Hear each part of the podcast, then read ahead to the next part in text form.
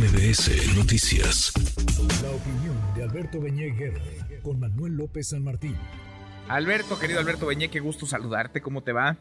Querido Manuel, buenas tardes, qué gusto saludarte igualmente, todo muy bien, gracias. Muy buenas tardes, pues el último del año, mi querido Alberto, ¿y qué año? Cierra además con el INE y el Tribunal Electoral en lo que parece una crisis, una revuelta interna, mucha grilla al interior de los órganos encargados de acompañar, eh, calificar, validar el proceso electoral en curso, Alberto.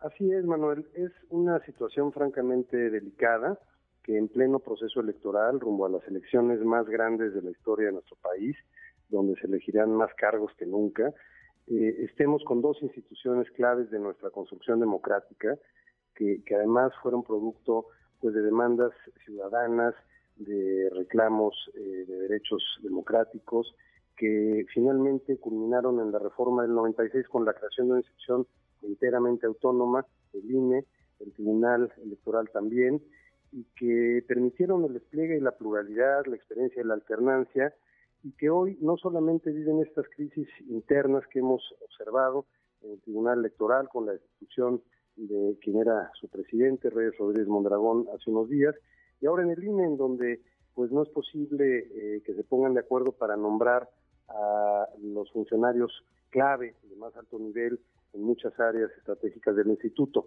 Y esta situación interna, pues es eh, también producto de un asedio externo, de una deliberada eh, destrucción institucional, pues que, ha impedido, por ejemplo, pues que se nombren a los magistrados dos que hacen falta en el tribunal, que eh, pues designaron a, a, una consejera presidenta en el INE, pues digamos cercana a la 4T y pues con una pretensión de injerencia, de dominio, expresa además, no, no es una especulación, lo, ha dicho el presidente del observador, que son instituciones que, que no sirven, que cuestan mucho, cuando de verdad son el vehículo, la, eh, el soporte más importante de nuestra vida democrática y pareciera que estamos viendo una regresión justo a los tiempos de donde salimos, es decir, a ese viejo régimen eh, no democrático del PRI, donde un solo partido dominaba toda la escena y donde los derechos ciudadanos pues eran acotados, limitados, y parece que eh, la pretensión fuera volver a esos tiempos eh, y destruir, dañar a estas instituciones. No es casualidad entonces, Alberto, no ves una casualidad en lo que está ocurriendo en el Tribunal Electoral, en el Instituto Nacional Electoral, ves intención detrás de estas, de estas crisis internas. Así es, Manuel, porque eh, recordamos todos el llamado Plan B, así lo llamó el presidente, que era una reforma legislativa para literalmente desmantelar al INE. Eh, la Corte finalmente resolvió que esa reforma era inconstitucional y eso permitió que se preservara la, estructura, pues sobre todo del funcionariado del Instituto del Servicio Profesional Electoral, que es un servicio de carrera formado por 2.000 eh, eh, funcionarios, hombres y mujeres con experiencia, independientes, etcétera. Bueno, esa reforma no prosperó, pero la intención era claramente desmantelarla.